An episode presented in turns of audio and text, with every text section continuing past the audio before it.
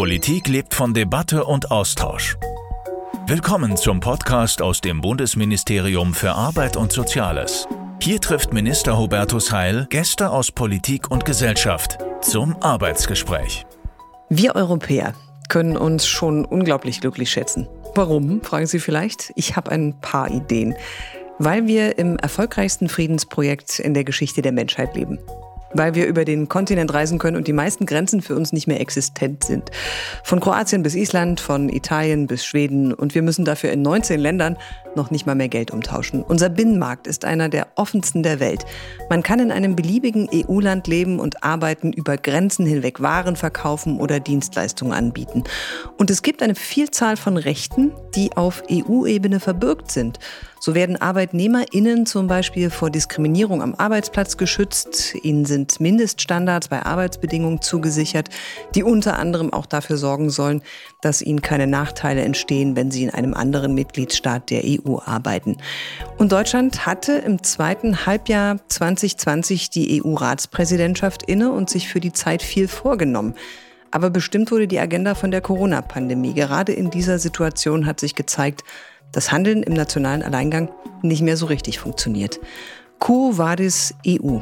Wie schaffen wir ein Europa, das auf der einen Seite weiter wirtschaftlich brummt, aber gleichzeitig auf der anderen Seite sozial für alle Mitglieder dieser Gemeinschaft das Leben lebenswert macht? Darüber wollen wir sprechen mit Bundesarbeitsminister Hubertus Heil und Robin Blase, Moderator, Schauspieler und Erklärbär für schwierige politische Inhalte, die mit der EU zu tun haben, sowohl auf YouTube als auch für die Bundeszentrale für politische Bildung. Herzlich willkommen an Sie beide. Schönen guten Abend. Hallo. Mein Name ist Anja Heide und das hier ist nicht nur ein, sondern das Arbeitsgespräch. Welche drei Schlagwörter zum Thema EU fallen Ihnen beiden jeweils zuerst ein? Wer möchte anfangen? Ich überlasse dem Minister gerne den, den Vortritt hier. Ich hatte jetzt auf Sie gezielt. ja, okay, dann übernehme ich das natürlich auch gerne. Also ich, ich glaube, was mir jetzt spontan tatsächlich als erstes einfällt, ist Gemeinschaft, aber auch Reisen und Roaming. ja, Frieden nach wie vor, auch wenn es ein großer Begriff ist, aber ich kann das auch persönlich erklären. Gemeinschaft würde ich auch sagen und ja, Zukunft. Herr Blase, wenn man die Nachrichten so schaut, dann bleibt ja in der Regel hängen, die EU streitet sich gerade oder sie streitet sich und wenn sie sich nicht gerade streitet. Dieses sehr diffuse Bild bestimmt die Vorstellung von vielen. Was ist die EU für Sie persönlich? Ich glaube, dass für viele in meiner Generation und für mich auch die EU vor allem eines ist, nämlich selbstverständlich. Ich bin 1991 geboren, also ich habe nicht mal mehr den Mauerfall mitbekommen. Für mich ist das quasi, seitdem ich denken kann, völlig selbstverständlich, dass ich mich komplett frei bewege. Und ich glaube, das zählt auch mit dazu, warum junge Menschen heutzutage vielleicht sie ein bisschen zu selbstverständlich nehmen und das Ganze auch irgendwie sich vorstellen können, auch dass es vielleicht keine EU mal geben soll. Und ich glaube, dass hängt damit zusammen, dass man es einfach nur so kennt und eben nicht weiß, dass die EU eben als, als riesiges Friedensprojekt äh, unglaublich ist und wir seit irgendwie 70 Jahren hier keinen Krieg mehr hatten, was für mich auch völlig selbstverständlich ist, aber mhm. wenn man historisch sich das Ganze mal anguckt, natürlich bei weitem nicht selbstverständlich ist. Deswegen, ja, die EU ist für mich was ganz Wichtiges, ganz Tolles, was, glaube ich, einfach, dadurch, dass ich keine andere Zeit davor kenne, äh, vielleicht ein bisschen zu selbstverständlich geworden ist. Und für Sie, Herr Heil, so ganz persönlich, was verbindet Sie mit der EU? Ich kann nahtlos anknüpfen, weil ich sehe das in der Perspektive von drei Generationen. Meine Mutter war Jahrgang 1937. Die hat als Kind Krieg, ganz furchtbar, Verlust der Eltern, Nachkriegszeit erlebt. Ich bin Jahrgang 72, bin mitten im Frieden aufgewachsen, eine glückliche Generation. Und meine Kinder sind jetzt in den 2000ern geboren. Und die Frage ist, wachsen meine Kinder eigentlich auch noch im Frieden auf? Wir erleben jetzt durch vieles, was auf der Welt in Unordnung geraten ist, dass es eben keine Selbstverständlichkeit ist. Dass man dafür kämpfen muss und dass wir auch ganz akut in den letzten Jahren erlebt haben, dass der Rückhalt für die europäische Idee, auch für die Europäische Union, so wie sie heute ist, massiv geschwunden ist. Wir haben ja erlebt, dass in vielen europäischen Staaten Euroskeptiker, Rechtsradikale bis hin in die Regierung gekommen sind. Und was mich wirklich schockiert ist, ist, dass irgendwann Populisten es geschafft haben, Großbritannien aus der EU zu katapultieren. Und das muss uns ein Bewusstsein dafür geben, es ist eben nicht selbstverständlich. Und wir müssen uns auch mit der Frage auseinandersetzen, warum Menschen so skeptisch geworden sind über die letzten Jahre. Also insofern glaube ich, ein Schlüssel dafür zu sorgen, dass Europa nicht nur erlebbar ist, positiv, sondern dass wir auch die richtigen Konsequenzen aus der Krise der Europäischen Union der letzten Jahre ziehen. Und das hat auch sehr stark mit sozialen Fragen zu tun. Haben Sie denn eine Idee, woher diese Skepsis kommt? Ja, ich glaube, dass es schon ähm, in den letzten zehn Jahren Entwicklungen gegeben hat und auch Krisen, wo Europa nicht adäquat reagiert hat. Also ich glaube, dass wir uns alle an die Finanzkrise vor zehn Jahren erinnern können. Da haben wir erlebt, dass infolgedessen Europas Zusammenhalt geschrumpft ist, weil ich sage mal, die einen das Gefühl hatten, dass die anderen sie beherrschen und auch schulmeisterlich auftreten und man auch wirtschaftlich nicht die gemeinsamen Antworten auf eine Finanzkrise gefunden hat. Ich glaube, dass die Chance jetzt in dieser akuten Krise eine andere ist und wir auch positive Entwicklungen im letzten Jahr haben. Es ist gelungen, gemeinsames europäisches Aufbauprogramm auf den Weg zu bringen.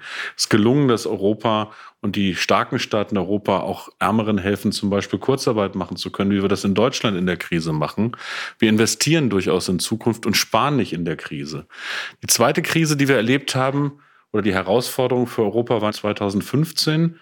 Und das ist ein Restant, dass wir immerhin noch keine gemeinsamen Antworten in Europa auf Migrations- und Flüchtlingsfragen geführt hat, hat auch das Vertrauen in Europa erschüttert und Europa eher auseinandergetrieben. Nochmal, aber in dieser Krise 2020, 2021, in der Corona-Krise, finde ich, bei allem, was auch nicht gelingt, dass Europa zumindest versucht, gemeinsam bessere Antworten zu finden, als das andere Teile der Welt finden können. Woher kommt für Sie dieser skeptische Blick auf die EU? Weil eigentlich lebt ja Politik von Debatte und Austausch. Und so ein Streit ist ja auch Debatte und Austausch. Warum kommt das so schräg an in dieser öffentlichen Diskussion? Also ich habe natürlich jetzt keine Referenz, wie es vor Zeiten von Social Media war, aber eine Sache, die ich natürlich auch im Zuge der EU sehe, ist, wie Debatten über solche Themen im Internet auch viel mit Desinformationen gefüllt werden, viel mit ja, so verhärteten Fronten auch geführt werden. Und das zählt, glaube ich, damit rein. Ich glaube, das hat auch was damit zu tun. Also, dass wir alle einfach ja da vernetzter geworden sind und ja irgendwie die Möglichkeit haben, auch viele Informationen zu ignorieren oder uns äh, Plattformen die Möglichkeiten an die Hand geben, uns in unseren kleinen Algorithmusblasen so vor uns hin äh, mit nur gleichdenkenden Menschen auszutauschen und äh, so ein bisschen auch die Fakten zu verdrehen. Und ich glaube, das ist generell eine Gefahr für die Demokratie und das betrifft die EU genauso als Thema wie ganz viele andere mhm. Themen leider auch. Herr Heil, die EU ist ja ein unglaublich heterogener Zusammenschluss von verschiedenen Kulturen, Sprachen und auch Denkweisen, so was Politik und Wirtschaft angeht. Und Großbritannien, Sie haben es eben gesagt, hat sich jetzt verabschiedet aus der EU. Und es ist ein schmerzhafter Prozess, vermutlich für beide Seiten. Was bedeutet denn das für die künftige Zusammenarbeit? Also erstmal muss man sich überlegen, wie konnte das passieren? Weil das auch eine Lehre für andere europäische Mitgliedstaaten sind. Und was wir erlebt haben, ist, dass die Europäische Union, dass die europäische Idee für viele auch nationalistische Politiker, ich will den Begriff durchaus verwenden, in Großbritannien zum Sündenbock für Probleme ähm, gemacht wurde, die eigentlich vor Ort da waren. Also die Kampagne derjenigen, die Brexit-Befürworter waren damals bei der Volksabstimmung, lief zum Beispiel so, dass man gesagt hat, dass das Gesundheitswesen in Großbritannien nicht funktioniert, der National Health Service, das liegt an Europa, was grober Quatsch ist, aber eine Sorge adressiert hat, die Menschen tatsächlich hatten. Das andere, was wir erlebt haben, ist, dass wir jetzt lange gerungen haben, wie dieser Brexit stattfindet. Ich bin dann am Ende froh gewesen, dass zumindest kein wilder, ungeordneter Brexit stattgefunden hatte, weil das erhebliche wirtschaftliche Folgen für Großbritannien und für die Europäische Union gehabt hätte. Aber es ist nicht zu leugnen, dass das Ganze jetzt immer noch kein Spaziergang wird, vor allen Dingen für die Menschen in Großbritannien auf lange Sicht. Es hat aber Gott sei Dank äh, dazu geführt, dass in den Verhandlungen über diesen Brexit-Vertrag, was auch eine Gefahr gewesen wäre, die anderen Mitgliedstaaten sich durch die britische Regierung nicht haben auseinanderdividieren lassen, sondern mit einer Stimme, mit einer europäischen Stimme gesagt haben, was unsere Interessen sind, wie man sich ein Zusammenleben eine Zusammenarbeit weiterhin auch vorstellt. Was ich besonders bedauerlich finde, ist, dass vor allen Dingen eine jüngere Generation darunter zu leiden hat in Großbritannien und auch in der Europäischen Union, dass ganz praktisch sowas wie das Erasmus-Programm nicht mehr möglich ist. Das ist eine Riesenkatastrophe, eine Riesendummheit, weil wir vom Austausch von jungen Leuten leben, übrigens auch in der Wissenschaft zu beidseitigem Interesse. Aber es ist ein kleines Beispiel dafür, wie idiotisch dieser Weg ist aber es hat nicht dazu geführt, dass wir bisher erlebt haben, dass Europa weiter auseinandergefallen ist. Vielleicht war es in the long run auch ein Weckruf für die Europäische Union, dass uns sowas nicht nochmal passiert. Also Corona hat ja gezeigt, nationalstaatliches Handeln bringt uns nicht unbedingt weiter. Einige Länder haben die Grenzen dicht gemacht, aber dem Virus war die Grenze am Ende natürlich egal, naturgemäß. Wo reicht nationales Handeln nicht aus? Vielleicht können wir einfach mal überlegen anhand verschiedener Aspekte im Bereich Arbeit und Soziales.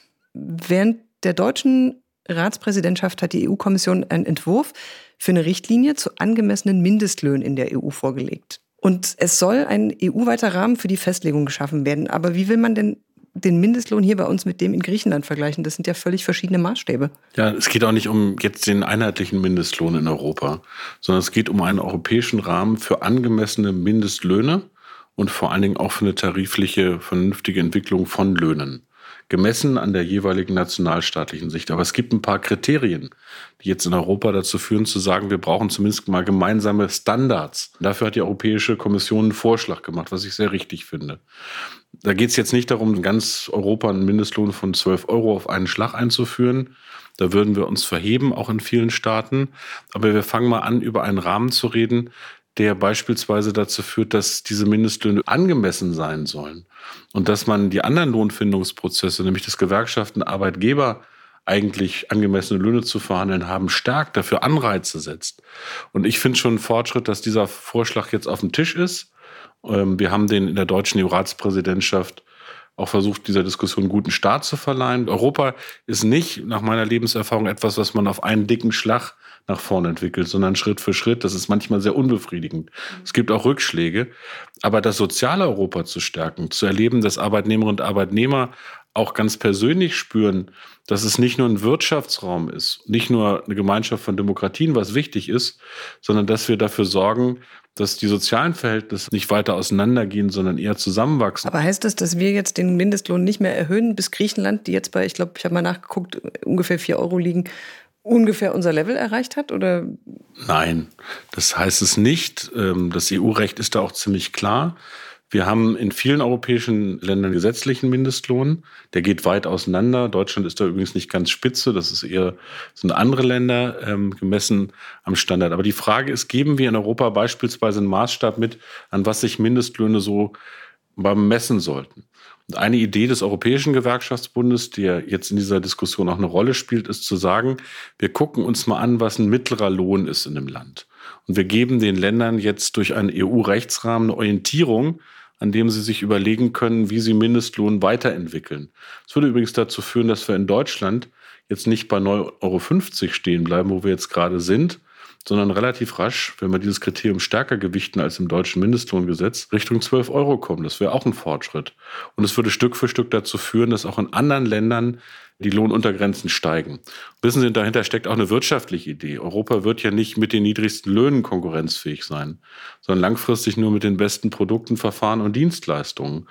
Und deshalb darf es keinen Wettbewerb nach unten geben, sondern muss es einen Wettbewerb geben, bei dem wir Stück für Stück auch dafür sorgen, dass wir wirtschaftlich und sozial zusammenwachsen können. Das ist die Idee dahinter. Äh, Robin, warum ist der Mindestlohn aus Ihrer Sicht wichtig? Ähm, und braucht es dafür europäische Standards oder soll das jedes Land für sich entscheiden, weil die wissen es am Ende vielleicht doch für sich jeder besser?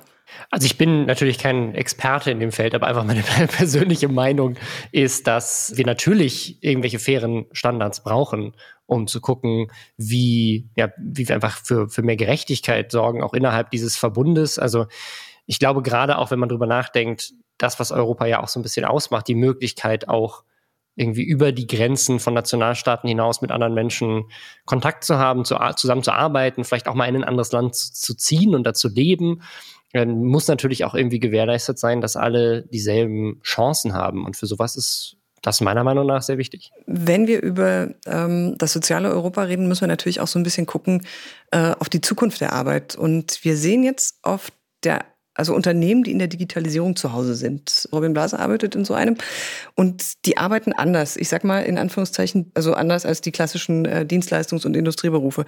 Welche Regeln müssen für die gelten? Zum einen nochmal einen kleinen Ausflug in die Sozialpolitik. Ich finde es mindestens so wichtig, dass wir nicht nur eine Richtlinie hinbekommen für Mindestlöhne, sondern auch für Mindestsicherungssysteme in den europäischen Mitgliedstaaten. Die müssen diskriminierungsfrei sein. Die müssen Menschen auch in der Not absichern. Aber das große Thema ist in Europa die Zukunft der Arbeit. Wie wir es schaffen, den digitalen Wandel, die Transformation auch zu organisieren. Und da haben wir durchaus neue Erwerbsformen, Stichwort Plattformökonomie, ähm, die sich auch unseren bisherigen Vorstellungen von Arbeits- und Sozialrechts entziehen. Und im Dialog mit den europäischen Arbeits- und Sozialministerinnen und Ministern, den ich geführt habe als Vorsitzender im Rahmen der deutschen EU-Ratspräsidentschaft, haben wir festgestellt, wir haben ungefähr alle die gleichen Themen. Wo ist Plattformökonomie eine Chance wirtschaftlich und auch für neue gute Erwerbsformen? Und wo erleben wir, dass Digitalisierung auf Plattformen eher mit Ausbeutung verwechselt wird? Also praktisches Beispiel. Wir erleben jetzt alle im Corona-Lockdown, ähm, wie intensiv bei geschlossenen Restaurants Lieferdienste sich ausbreiten. Das ist ja auch in Ordnung. Für die Verbraucherinnen und Verbraucher ist das sehr bequem. Stellt über eine App, kriegt mehr oder weniger gutes und warmes Essen. Aber die Menschen, die da arbeiten, die fragen sich, sind sie eigentlich Beschäftigte, Arbeitnehmerinnen und Arbeitnehmer mit vollem Sozialschutz, mit anständigen Löhnen oder sind es Freelancer und Scheinselbstständige? Und darauf müssen wir Antworten finden. Wir werden, wenn wir uns mit dem Thema näher beschäftigen, dann feststellen, dass es den Plattformbeschäftigten, die Plattformbeschäftigte so nicht gibt, sondern sehr unterschiedliche Formen. Aber ein paar Antworten finden auf neue Formen von Selbstständigkeit. Wenn die nicht alle Arbeitnehmer und Arbeitnehmer werden, was viele sein müssten, muss man sich zum Beispiel mit der Frage auseinandersetzen, gibt es sowas wie eine Alterssicherung für Selbstständige, die in der Plattform tätig sind? Wie sind die allgemeinen Geschäftsbedingungen, zu denen sie arbeiten? Und dass wir die Debatte in Europa jetzt im Rahmen der deutschen EU-Ratspräsidentschaft angestoßen haben, wird auch dazu führen, dass wir langfristig auch eine europäische Vision für eine digitale soziale Marktwirtschaft bekommen. Ähm, das finde ich den richtigen Weg, um deutlich zu machen, dass wir möglicherweise in Europa einen eigenen Weg in der Digitalisierung von Arbeit gehen. Ich sage mal nicht den chinesischen und nicht den kalifornischen, sondern den europäischen, der eigentlich von der Idee lebt, dass wir auch in der modernen Wirtschaft im 21. Jahrhundert die Idee von Marktwirtschaft verbinden wollen mit Demokratie und Sozialstaatlichkeit. Rob, die Europäische Union hat Arbeitsschutzstandards entwickelt. Das gehört ja ganz viel rein. Also das reicht ja zum einen von, bei Arbeitsschutz denkt man immer so an den Stuhl, bin im Bürostuhl, aber es geht natürlich viel weiter, also auch an Gesundheit und alles, was dazugehört. Sind die für ein Unternehmen wie das, in dem Sie als Geschäftsführer arbeiten, eigentlich noch zeitgemäß? Also bisher ist mir noch nichts begegnet, was ich jetzt nicht zeitgemäß gefunden habe. Ich glaube, das Einzige, wo wir uns so ein bisschen Gedanken drüber gemacht haben, ist das Thema Homeoffice, weil man theoretisch ja den Arbeitsschutz da auch gewähren muss und das natürlich so ein bisschen schwierig ist, gerade jetzt. Also wir haben Homeoffice schon lange vor der Pandemie auch ermöglicht bei unseren Mitarbeitern und Mitarbeiterinnen, aber gerade jetzt auch quasi gezwungenermaßen das umzusetzen, habe ich schon gesehen, dass es uns da viel leichter gefallen ist, äh, so, einen, so einen Switch zu machen als vielleicht dem einen oder anderen Unternehmen. Wie ist es bei den Arbeitszeiten? Weil ich meine, und gerade in dieser Branche arbeitet man ja sehr, ich sag mal so, so gesehen rund um die Uhr, auch wenn man nach Hause kommt, das verschwimmt ja und verwischt ja alles so ein bisschen. Also ich als, als YouTuber, und ich hoffe, das trifft nicht auf meine Mitarbeiter und Mitarbeiterinnen zu, ähm, bei mir wird der Arbeitsschutz auf jeden Fall nicht eingehalten, was die Arbeitszeiten angeht, weil ich natürlich schon, schon sehr viel noch auch am Wochenende oder mal auch abends irgendwie auf, auf Social Media unterwegs sein muss. Ich muss auf Twitter Kommentare beantworten und äh, ne, die, die Community, die Leute, die meine Videos und Podcasts und TikToks und was weiß ich, was es heute noch alles gibt, äh, die das konsumieren, die tun das natürlich meistens genau nicht zur Arbeitszeit Arbeitszeit, sondern eher in ihrer Freizeit. Und das wäre normalerweise die Zeit, wo ich auch Freizeit habe. Das heißt, so Sachen wie Community Management und so weiter fallen bei mir privat leider oft in die Zeit, wo ich gerne auch ein bisschen Ruhe hätte.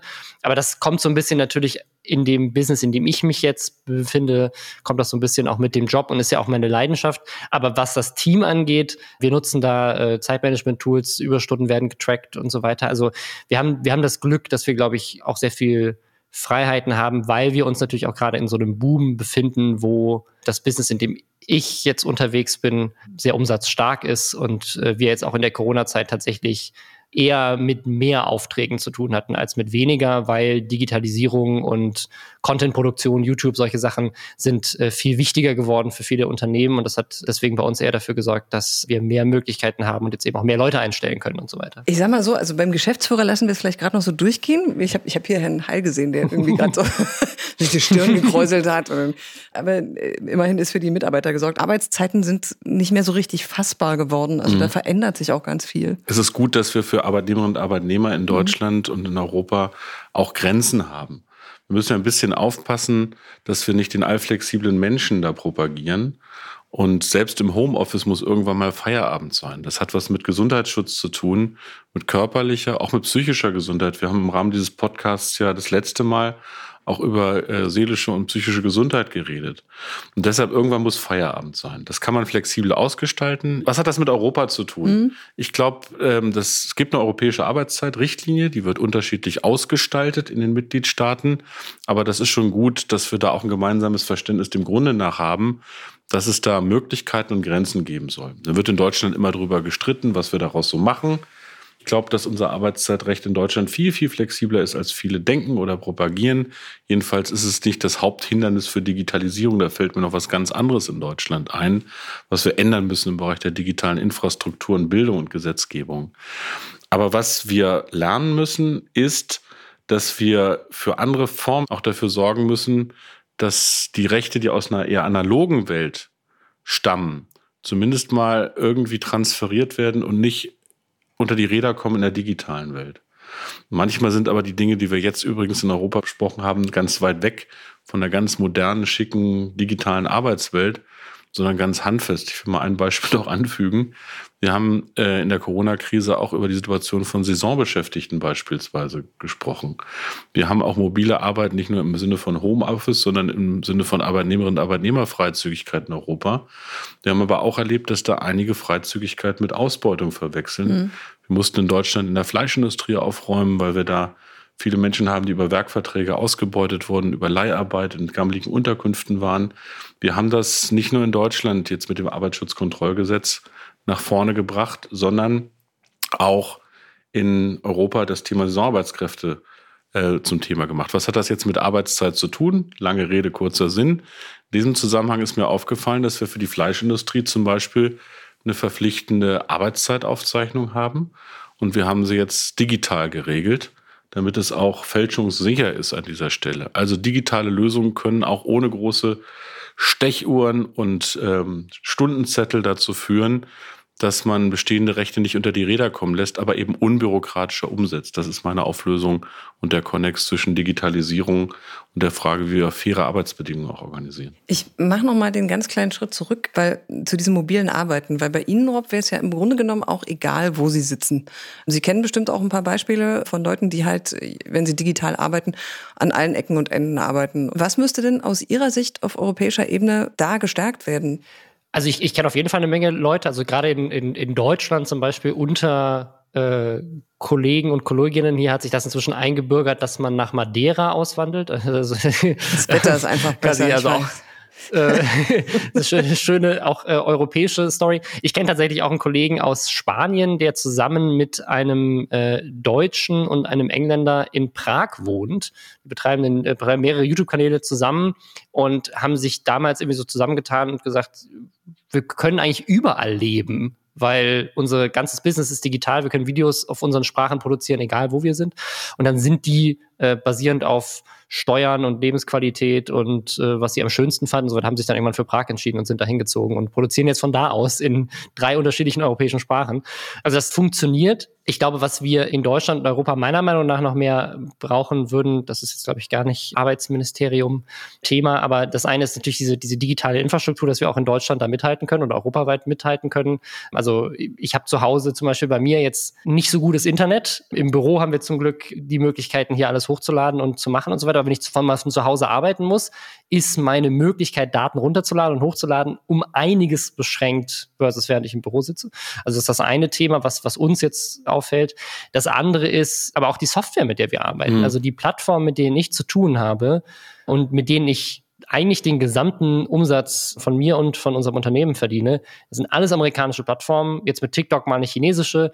Äh, ich glaube, die einzige wirklich europäische Plattform, mit der wir arbeiten, ist Spotify. Mhm. Äh, ansonsten kommt eigentlich alles ja, aus Kalifornien in den meisten Fällen.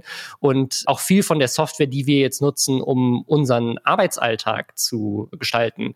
Das sind Firmen wie Slack, das sind Firmen wie, wie Google, also auch wieder amerikanische Startups. Und da hatten wir jetzt neulich gerade bei beiden den Fall, äh, einmal vor Weihnachten, jetzt einmal kurz letzte Woche, dass die Infrastruktur bei denen zusammengebrochen ist. Und dann konnten wir im Homeoffice nicht mehr richtig arbeiten, weil uns Google nicht mehr hat einloggen lassen und bei Slack wir nicht mehr miteinander chatten konnten.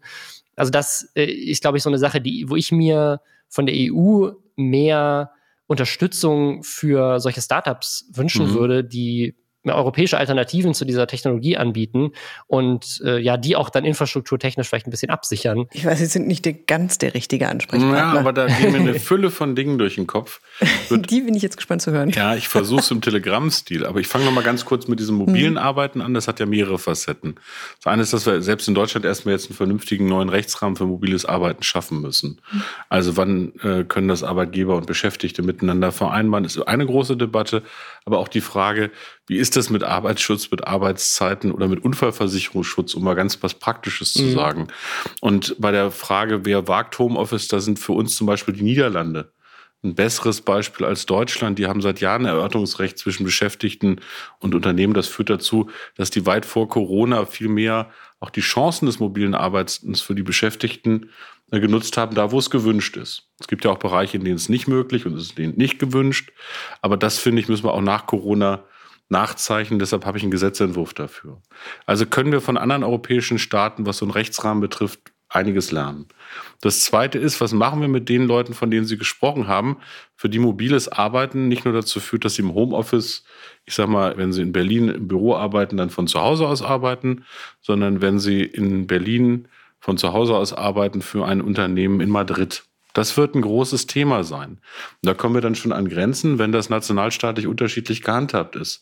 Deshalb ist es schleunigst notwendig, dass wir die Debatte nicht nur national führen, sondern in Europa auch mit ein paar Rahmenbedingungen zum Beispiel für die Frage von grenzüberschreitenden mobilen Arbeiten.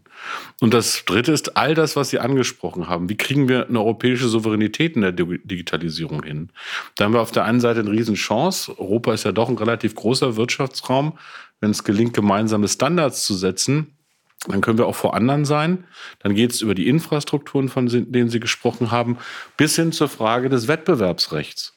Lassen wir eigentlich zu, dass wir von, ich sag mal, Datenriesen aus den USA oder zum Beispiel auch aus China beherrscht werden. Das ist eine Frage, ich sage mal in Anführungsstrichen, einer Wettbewerbspolitik in Europa, marktbeherrschende äh, Fragen auch ähm, durch Kartellrecht zu regulieren bis hin zur Frage einer europäischen, ich sag mal, digitalen Industriepolitik. Was wollen wir hier eigentlich fördern und aufbauen? Das die Förderung von Startups, die irgendwann auch mal eine kritische Masse überschreiten können und vielleicht auch mal Champions auf der Welt werden, ganz wichtig. Und da haben wir einen Rückstand. Das hat viel zu lange in Europa gedauert, das muss man sagen. Aber inzwischen habe ich das Gefühl, dass da ein paar aufgewacht sind in Brüssel, auch in den Nationalstaaten und dass der Wille da auch grenzüberschreitend zum Beispiel im Bereich KI, künstliche Intelligenz, gemeinsame Projekte und größere Skalierungen auch zu ermöglichen, zumindest vorhanden ist. Aber da müssen wir auch ordentlich Druck machen. So, jetzt, ich formuliere es mal ganz salopp. Also die einen können mobil arbeiten, die anderen müssen mobil arbeiten. Wie schafft man jetzt den Spagat zwischen den Saisonarbeitern, die Sie angesprochen haben, die ja auch zum Teil ganz andere Bedingungen brauchen, und ähm, den jungen Leuten, die halt wirklich mobil sind in Europa, dass man nicht dazu kommt, dass man quasi also Beschäftigte erster und zweiter Klasse hat. Also Arbeitgeber und Beschäftigte haben oft ähnliche Interessen, aber manchmal auch ganz handfest eigene. Wenn ein Unternehmer sagt, ich will flexibel wirtschaften, dann ist das sein berechtigter Anspruch. Aber es sind nicht immer dieselben Flexibilitätswünsche, äh, die Beschäftigte für sich haben. Und die spannende Frage ist, finden wir Möglichkeiten, Interessen auch auszugleichen? Es muss, glaube ich, ein paar Grundübereinkünfte geben, was geht und was nicht geht. Was nicht geht, ist, ob jetzt in der alten analogen Welt oder in der modernen digitalen Welt Menschen auszubeuten, um das mal klar zu sagen. Was auch unstrittig sein sollte, ist, dass bestimmte große Lebensrisiken abgesichert sind. Krank zu werden zum Beispiel. Also das, was wir in Sozialstaaten auch entwickelt haben, müssen wir auch in einer modernen digitalen sozialen Marktwirtschaft transformieren und erhalten. Darauf sollte man sich erstmal verständigen. So, und dann muss man gucken, welche Chancen stecken eigentlich, und das sind vor allen Dingen ja Chancen in der digitalen Entwicklung.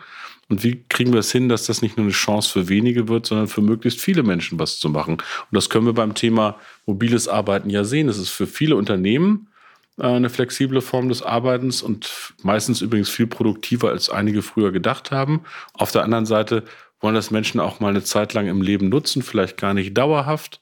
Ähm, und da finde ich, müssen wir mehr Freiheiten wagen und mehr Möglichkeiten für beide Seiten, für Unternehmen und Beschäftigte.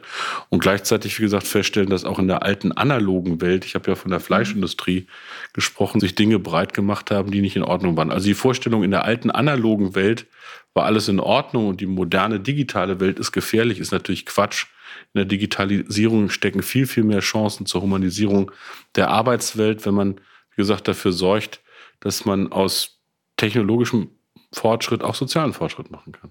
Rob, da sind jetzt Richtlinien vereinbart für den Mindestlohn oder die Grundprinzipien nationaler Mindestsicherungsleistungen, Programm gegen Jugendarbeitslosigkeit. Aber am Ende hat man so das Gefühl, dieser ganze große Apparat, die EU bewegt sich immer nur so Millimeter für Millimeter. Verzweifeln Sie manchmal an dem Projekt EU? Also klar würde ich mir auch manchmal wünschen, dass Sachen irgendwie schneller gehen oder dass, wir hatten das jetzt bei, bei der EU jetzt spezifisch bei mir, Thema Urheberrechtsreform und so weiter, wo ich denke, so das sehe ich jetzt als so Digital Native vielleicht ein bisschen anders, aber das ist ja ein Prozess. Also es ist am Ende des Tages irgendwie 27 äh, oder äh, weniger äh, Mitgliedstaaten, die irgendwie sich über Sachen unterhalten. Da ist es offensichtlich, dass da natürlich unterschiedliche Interessen auf, aufeinander prallen, dass das Ganze noch komplexer ist als Politik schon auf nationalem Level wahrscheinlich, also stelle ich mir das vor, äh, sehr komplex ist. Und deswegen, also ich, ich verzweifle nicht. Ich glaube, dass es eine Menge sicherlich gibt, dass man optimieren kann und wo wir sicherlich auch noch dran arbeiten müssen und wo wir auch gucken müssen und vielleicht auch schneller gucken müssen, wie reagiert man auf solche Sachen wie, wie Digitalisierung, wo Dinge sich tatsächlich so im, im Monatstakt, Wochentakt irgendwie ändern können. Aber als Projekt als solches, ich bin ein großer Fan der EU und finde es sehr wichtig, dass wir das haben und finde auch sehr gut, was wir so an Dingen hier haben, die es vielleicht in anderen Bereichen der Welt äh, so nicht gibt. Okay, halt, dann letzte Frage aus Ihrer Perspektive. Zählt vermutlich jeder Millimeter, ähm, den sich der Koloss bewegt. Aber am Ende steht halt, halt immer noch die große Frage im Raum, wie will man die Wirtschaft ankurbeln und gleichzeitig soziale Absicherung EU-weit stärken ohne dass man an diesen Egoismen scheitert, wie man es halt immer wieder sieht und erlebt. Also ich muss auch zugeben, dass ich äh, das letzte halbe Jahr EU-Ratspräsidentschaft manchmal als sehr zäh erlebt habe. Wir hatten uns das auch in ganz anderen Farben ausgemalt. Dann kam die Corona-Pandemie und sehr viel Krisenmanagement. Und doch erlebe ich, dass man Dinge Stück für Stück verändern kann. Man muss nur zwei Dinge dazu machen, die widersprüchlich erscheinen. Erstens, man darf den Kompass nicht verlieren. Was ist das große Ziel? Das große Ziel ist, dass wir in Europa dafür sorgen, dass wir Wirtschaft, Soziales und Ökologisches nicht gegeneinander stellen, sondern das als eine Einheit betrachten. Und das ist das große Ziel, also gemeinsam Antworten zu finden auf den Klimawandel. In Europa geht das besser, als das nur national gelingt. Gemeinsam dafür zu sorgen, dass wir das soziale Europa stark machen, dass wir wirtschaftlich stark sind, dass wir digitaler werden. So, und das ist das große Ziel. Ähm, das ist der Kompass und dafür braucht man Schritte. Und die können auch mal ein Stück größer sein als einige, die wir gemacht haben. Aber zum Beispiel einen europäischen Rahmen für Mindestlöhne zu schaffen, ist ja keine Kleinigkeit. Oder dafür zu sorgen, dass wir aus der Krise auch Mechanismen für wirtschaftliche Stabilität finden, wie wir sie jetzt gefunden haben, die hatten wir vor zehn Jahren nicht, finde ich einen Riesenschritt in Richtung europäischer Integration. Und wenn wir dann noch beispielsweise auf große andere Fragen, ich habe es vorhin gesagt, zum Beispiel der Migrationspolitik gemeinsam menschliche Antworten finden und nicht das ganze Nationalismus auseinanderfallen lassen, dann ist da Hoffnung. Die Lehre aus heute und der Zukunft ist, gemeinsam ist man stärker. Und Deutschland ist die größte Wirtschaftsnation in Europa im Herzen Europas. Aber in der Globalisierung wird unsere deutsche Stimme gegenüber anderen Wirtschaftsräumen nicht gehört werden können. Also es ist in wohlverstandenen eigenem deutschen Interesse, dass wir in Europa vorangehen. Und ich hoffe, dass ich es noch erlebe, dass wir aus dieser Europäischen Union Stück für Stück eine Vision einer ich sage jetzt mal, Vereinigten Staaten von Europa anpeilen. Das fände ich mal eine große Idee. Jetzt habe ich doch noch eine Frage. Und zwar Rob an Sie, weil ich mich gerade gefragt habe, wie erklärt man das jetzt Ihrer Generation, die ja, wie Sie am Anfang gesagt haben, dieses Selbstverständnis haben und in Europa gar nicht so ein spezielles, ganz tolles Ding sehen, sondern etwas, was einfach da ist. Ich glaube tatsächlich, dass in meiner Generation trotz diesem ganzen Selbstverständnis die hoffentlich, so bekomme ich das zumindest mit und kriege ich auch zurückgespielt von, von den Leuten, mit denen ich so auch in meiner Community rede, dass doch ein großes Verständnis dann da ist dazu, was Europa ist und warum das wichtig ist. Aber ich glaube schon, dass wir ja, hoffentlich ähm, man sieht das ja jetzt, finde ich, bei unterschiedlichen politischen Themen, wo sich die Jugend auch immer mehr äh, aktiv zeigt, dass wir an den Punkt kommen, wo ja, also diese, diese Leidenschaft für Europa auch bei jungen Menschen wieder brennt und es nicht nur eine Selbstverständlichkeit ist. Weil ich glaube, wenn man dann so Sachen wie das Reisen wegnimmt, wie jetzt bei der Corona-Pandemie, wird sehr schnell deutlich, dass es doch eine sehr coole Sache ist. darf, ich, darf ich da vielleicht noch eine Anmerkung in Ihre Richtung machen? Weil ich gebe mal zu, als ich jünger war, also so in den 20ern meines Lebens, da gingen mir auch europäisch pathetische Reden, Fahne, Hymne und so ziemlich auf den Geist. Und ich habe mich eher auch für lebenspraktische Dinge interessiert, nämlich wo kriege ich ein Interrail-Ticket und wo kann ich hindüsen? ähm, das war so ein Thema in meiner Generation. Inzwischen habe ich Ihren Eindruck, natürlich ist es wichtig für eine jüngere, aber auch für alle Generationen, dass Europa nicht hohler Pathos ist, sondern praktisch auch sozial erfahrbar. Und doch habe ich den Eindruck, dass jetzt in den Krisen das Bewusstsein für den Sinn und die Zukunft Europas auch im größeren Sinne bei einer jüngeren Generation da ist. Und wenn wir uns das ein bisschen bewahren, sozusagen im Kleinen praktischer zu werden und weniger sozusagen abstrakt und pathetisch, aber zu wissen, dass dahinter eine große Sache und eine große Idee steht, tja, dann haben wir es gelernt, aus einer Krise mal schlauer zu werden oder aus mehreren Krisen. Dann sage ich vielen Dank an dieser Stelle. Vielen Dank für die Debatte, für diesen Austausch, für dieses Arbeitsgespräch an Bundesminister Hubertus Heil, Bundesarbeitsminister und an Robin Blase, aka Rob Bubble. Moderator und Schauspieler mit dem Blick auf das junge Europa. Das war eine neue Folge des Podcasts Das Arbeitsgespräch. Wir sind natürlich wie immer an Ihrer Meinung interessiert. Schreiben Sie uns an podcast.bmas.bund.de. Vielen Dank fürs Zuhören und bis bald. Das war das Arbeitsgespräch mit Bundesminister Hubertus Heil. Für weitere Arbeitsgespräche abonnieren Sie unseren Podcast auf allen gängigen Podcast-Kanälen. Weitere Informationen zu unserem heutigen Thema sowie das Transkript dieser Folge finden Sie auf bmas.de Podcast.